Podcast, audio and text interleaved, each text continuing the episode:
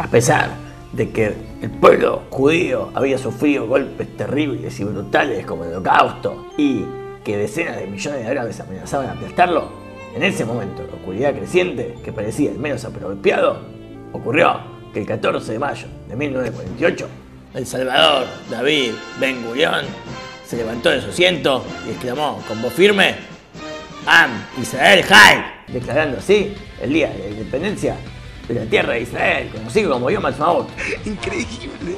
Que precedido por Yom HaZikaron, porque claro, estos dos días están relacionados porque los israelíes deben su independencia a los soldados que dieron su vida por Israel y por sobre todas las cosas a la Mujer Maravilla. El que no le gusta, que se joda. Ok, polilla.